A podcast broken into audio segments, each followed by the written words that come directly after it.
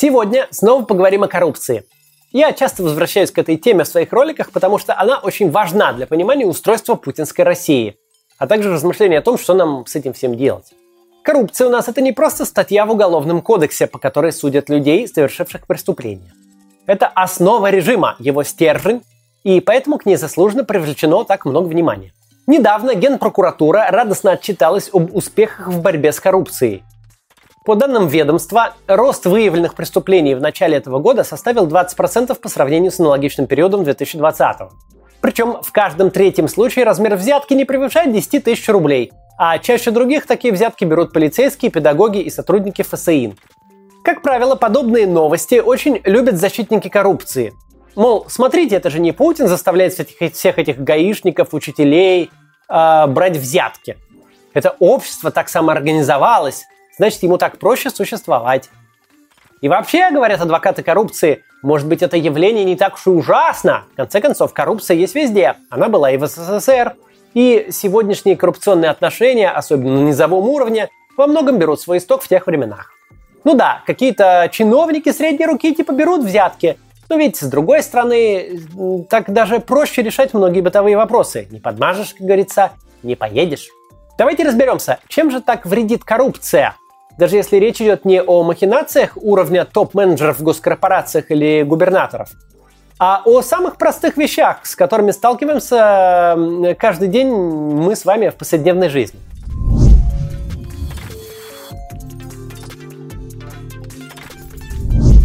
Главный аргумент любого адвоката коррупции – коррупция исправляет пороки государства. Она типа позволяет не чинить, а просто обойти неработающие институты и сломанные процедуры.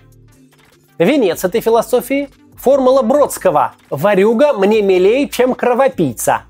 Дело в том, что институты, процедуры, законы советского строя и его распределительной экономики э, со всеобщим дефицитом были настолько нежизнеспособны, настолько бесчеловечны, что просто действуя по закону, как положено, можно было отравить жизнь любому человеку.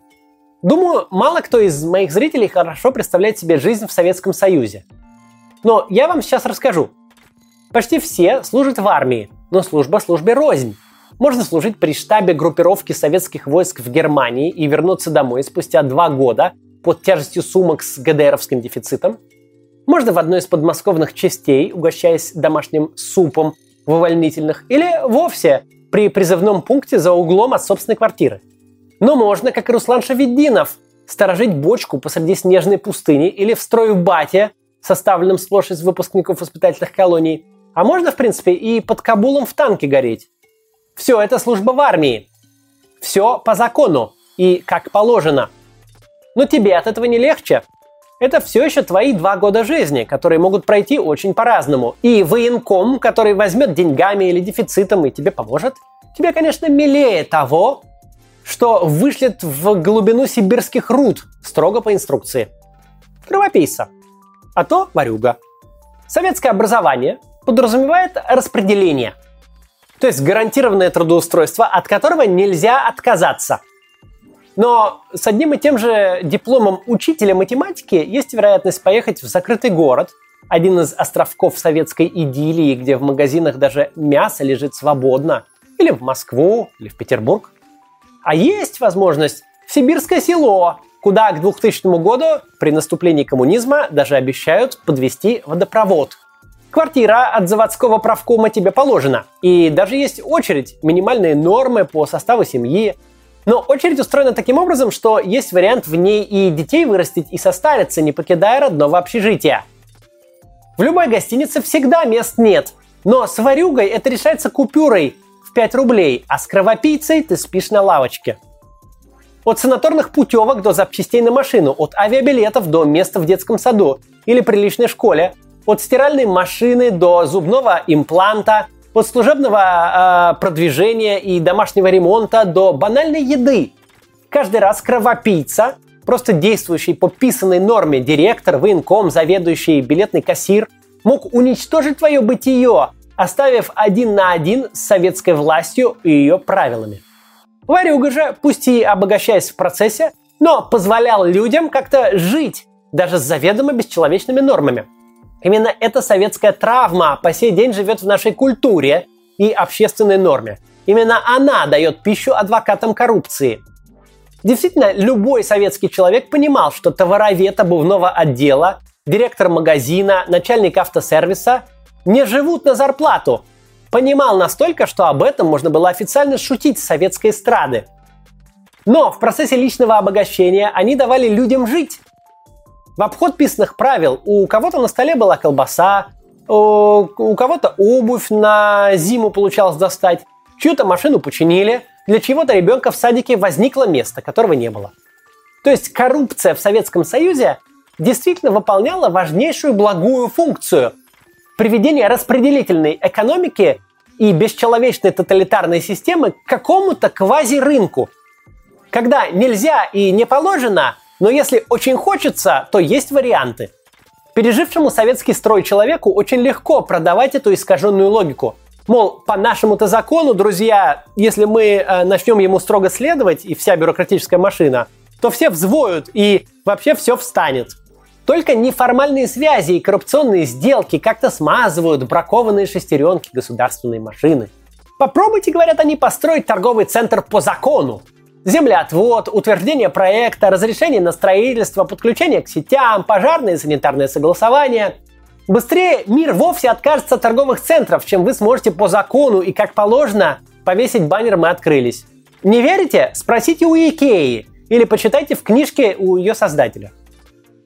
Не откроются магазины, люди не пойдут в кинотеатр лопать попкорн, не будет создан спрос на проектирование и дизайн, строительство, рекламу, поставку оборудования, не появятся рабочие места, не заплатятся налоги, пока вы честно и по закону э, катаетесь в бюрократической карусели за вожделенной бумажкой с гербовой печатью, вам лично и всем остальным становится только хуже.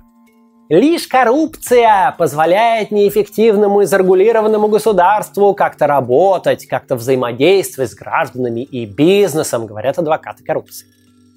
И это даже правда. Но манипуляция адвокатов коррупции не в этом, а в подмене причины и следствия. Коррупция не исправляет в России сегодня плохие правила. Она на них паразитирует.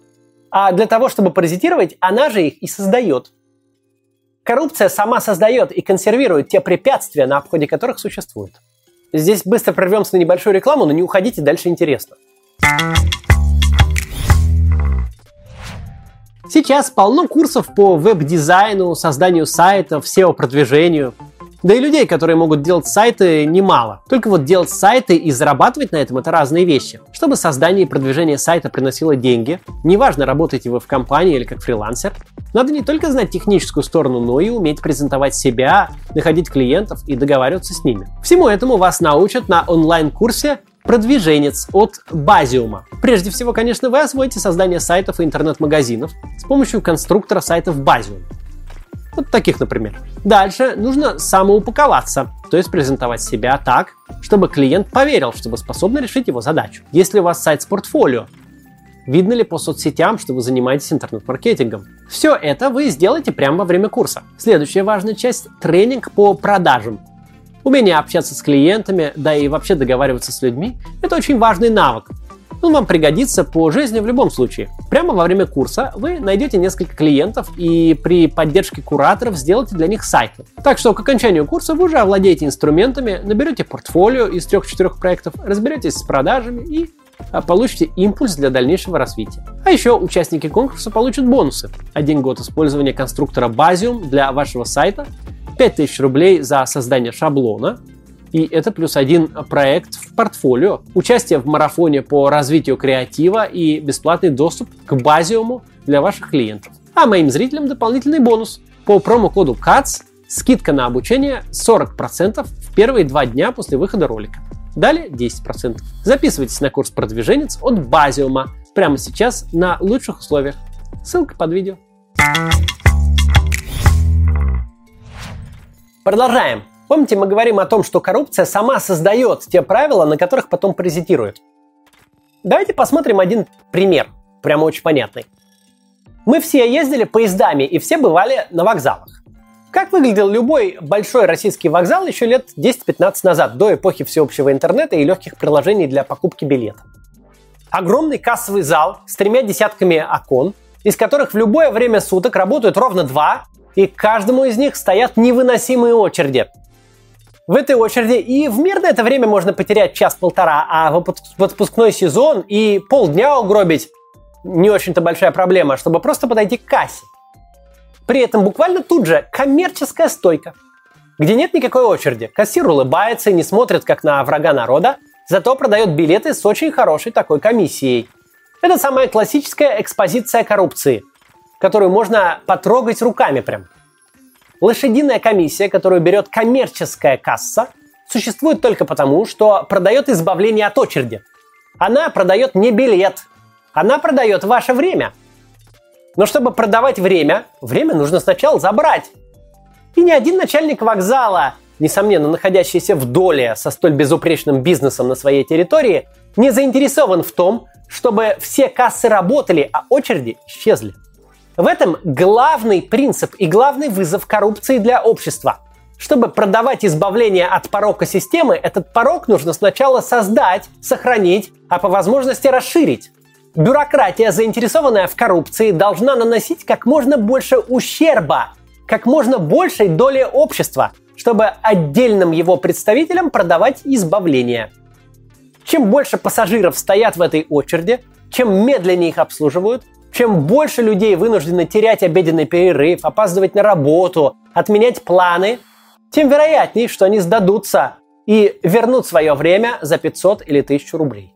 Если ваше ведомство паразитирует на пожарном согласовании, то первая задача состоит в том, чтобы за счет переусложненных, взаимно противоречащих правил получить это самое согласование по закону было либо совсем невозможно, либо настолько сложно и дорого, что любой предприниматель будет вынужден пойти в вашу коммерческую кассу.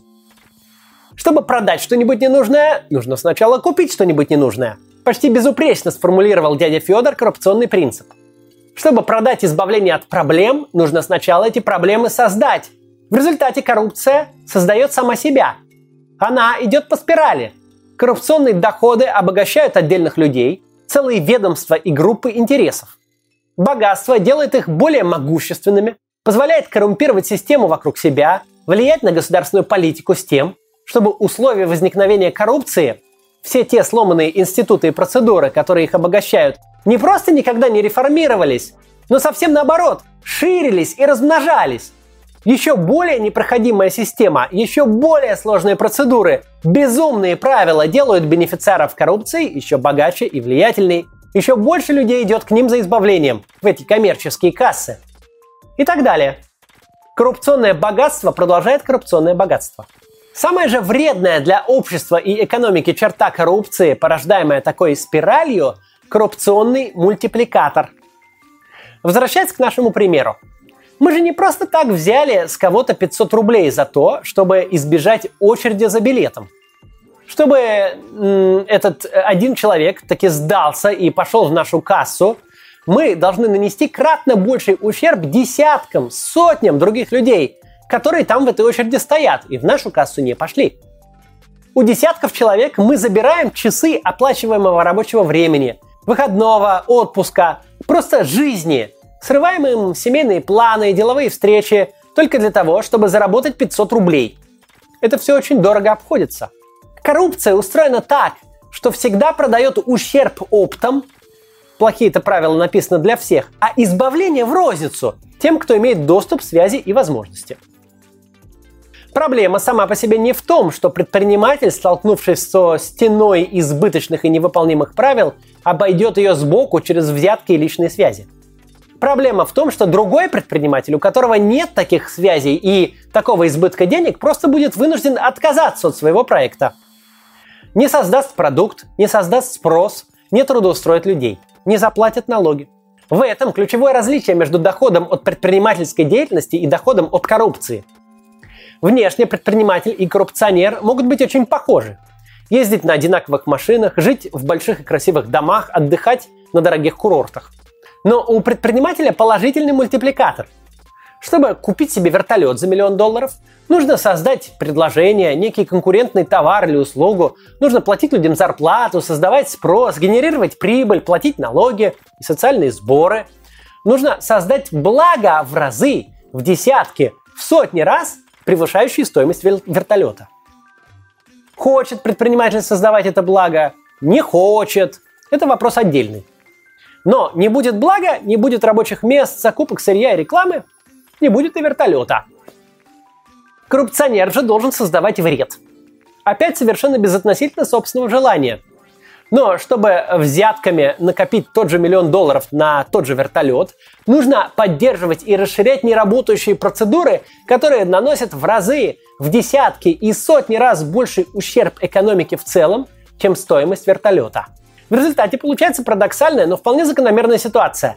Коррупционные доходы в масштабах экономики, все эти дворцы и яхты, все наличные в обувных коробках, все квартиры в Лондоне и виллы на итальянских озерах – это все ничто, статистическая погрешность. Даже знаменитый путинский дворец, единственный в своем роде за 100 миллиардов рублей по оценкам, это десятая доля процента российского ВВП. Но для отдельных людей, для выгодополучателей коррупции это огромные деньги, которые влияют на принятие решений, на консервацию и расширение тех механик, которые их обогащают. Совсем немного людей получают коррупционную ренту. Она совсем небольшая в пропорции к экономике. Но степень ее концентрации делает этих людей настолько влиятельными, что они могут воздействовать на всю государственную политику, на законодательную деятельность, быть основными политическими акторами, чем наносить кратно больший вред. Никогда не станет возможным строительство торговых центров без взяток, пока конечные получатели этих взяток, те самые люди, которые формируют регуляторную рамку, которые пишут и влияют на те правила, что их обогащают. Вот так вот. Мы разобрались с тем, почему главный аргумент адвокатов коррупции несостоятелен – да, коррупция позволяет обходить сломанные институты, но именно она создает и консервирует настолько негодные институты, которые можно только обойти и только за деньги. Коррупция не чинит государство, она его ломает. Ломает намеренно. Она действительно играла некоторую положительную роль в Советском Союзе, в уникальном государственном образовании, где все было сломано и никакие правила не были применимы к жизни. Но этот опыт нам совсем не полезен. Это не то, что нужно беречь, это то, что нужно менять. А вот следом нужно ответить на вопрос, почему это не меняется? Чем ценна коррупция для нашей автократии? Коррупция для недемократических режимов, причем как для тоталитарных, так и для авторитарных, это не порог системы, это не ошибка и не преступление. Это ее основа. Ключевое отличие таких режимов от конкурентных демократий – это подмена прав, в сущности неотъемлемой, на привилегии, то, чем режим может как наделить, так и лишить в любой момент. На первый взгляд, привилегии могут выглядеть даже лучше, чем права. Пока типичный европейский или американский министр, глава департамента, живет на зарплату, под постоянным надзором СМИ и политических конкурентов, пока его застенчивое незаконное обогащение сводится к трудоустройству жены на липовую должность или получению льготной ипотеки от друга банкира, ты, скромный прокурор столицы бедного субъекта федерации, можешь вести образ жизни саудовского принца. Роскошный дом, дорогие квартиры, солидный автопарк, коллекция часов, гостиницы в Черногории и дети в элитном британском колледже. Ничто из этого не нужно особенно скрывать и прятать. Парковаться прямо у прокуратуры можно на собственном Мерседесе, постить селфи в Инстаграм с Майорки, менять первый класс на частный самолет и все это на зарплату в 120 тысяч рублей – это неотъемлемый компонент твоей сословной привилегии. Тебе не страшны СМИ, оппоненты власти, никакая публичность и расследование. Все знают, что ты и близко не живешь на зарплату, и максимум из того, что за этим может последовать ленивый комментарий местному телеканалу про чушь и компот. Это и есть пряник коррупции. Должность как актив. Феномен власти собственности, единство собственности и власти по историку Юрию Пивоварову, когда не капитал дает политическое влияние, а положение в системе обеспечивает капитал. Это то, что заставляет участников системы бороться за ее сохранение. Вся та элита, начиная с главы района и заканчивая министром, настолько много получает от сохранения статуса КВО, что любые перемены для нее личная катастрофа. Главная функция пряника – быть очень вкусным и очень сладким – Каждый участник системы должен видеть каждый день в своем банковском счете на Сейшельских островах, в своем бизнесе, записанном на жену, в каждом золотом завитке по белому мрамору, что ему э, эта система дает так много и как она его любит и защищает, и что он непременно потеряет с ее кончиной. Привилегии выглядят очень хорошо, но их коренное отличие от прав проявляется на этапе кнута. Каждый силовик, каждый бюрократ, каждый получатель коррупционной ренты прекрасно создает природу своих доходов. Дворец, яхта, банковский счет, место ребенка на Оксфордском кампусе – все это не имущество, это свидетельство преступной деятельности. Эту природу осознает его начальство, каждый сосед по министерскому зданию, все остальные граждане. Они либо уже видели его дворец в одном из расследований Навального, либо не сомневаются, что этот дворец есть. Номенклатурная привилегия, прилагаемая к должности, единственное, что его защищает. Но привилегии могут быть сняты в любой момент и по любой причине. Поражение в аппаратной борьбе, неловкая реплика, конфликт с начальством, просто необъяснимое стечение обстоятельств или какая-то неудача. И уже не Георгий Албуров со своим дроном, а Первый канал будет показывать его платяной шкаф, набитый килограммами наличности. Каждый коррупционер знает, что у него этот шкаф есть. Каждый понимает, что ежедневно приступает закон, что его можно посадить сегодня вечером. Что не нужно ничего фабриковать, достаточно снять негласную привилегию, и весь тот образ жизни, который давно стал для него социальной нормой, будет составом преступления.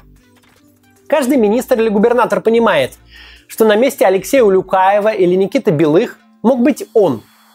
Что приехать в госкомпанию за 20 килограммами наличных долларов, как это сделал Улюкаев, это не что-то выдающееся. Это рутина. Между этими двумя крайностями, фантастическими бенефитами, которые несет положение в системе, и вполне обоснованным страхом все потерять в один миг и сменить королевский будуар на грязную шконку в СИЗО – лежит секрет управляемости системы. Коррупция многое дает, но ничто из этого тебе на самом деле не принадлежит. Все можно отобрать, причем по закону. Достаточно выключить привилегии и включить закон. В общем, коррупция не полезна никому. Для обычных граждан, вроде нас с вами, она создает проблемы тем, что плодит неработающие процессы и неэффективные институты. А потом нам приходится платить, чтобы эти процессы и институты обойти. Для представителей политической элиты она хоть и дает возможность взлететь к небесам, но точно так же может не свергнуть в пропасть, когда будет необходимо. Или просто случайно. Так что пусть не будет никакой коррупции, а та, что останется, не будет вызывать в обществе снисходительного отношения.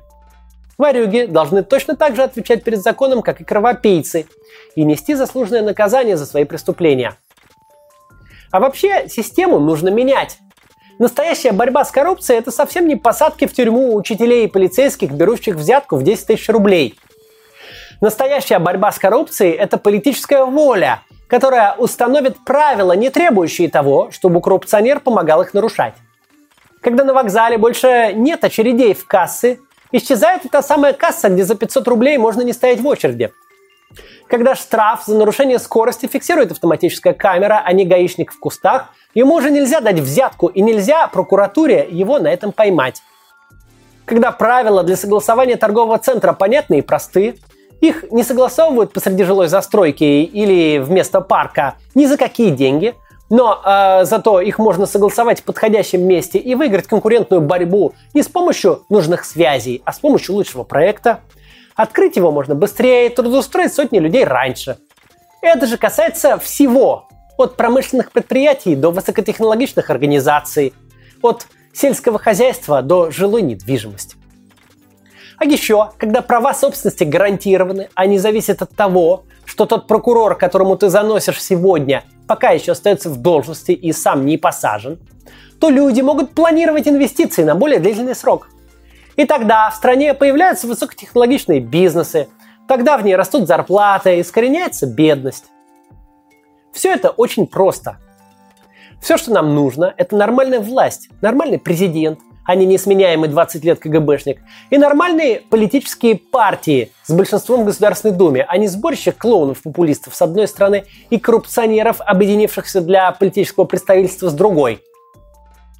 Чтобы этого всего добиться, нам с вами нужно участвовать в политике. Так что давайте это делать.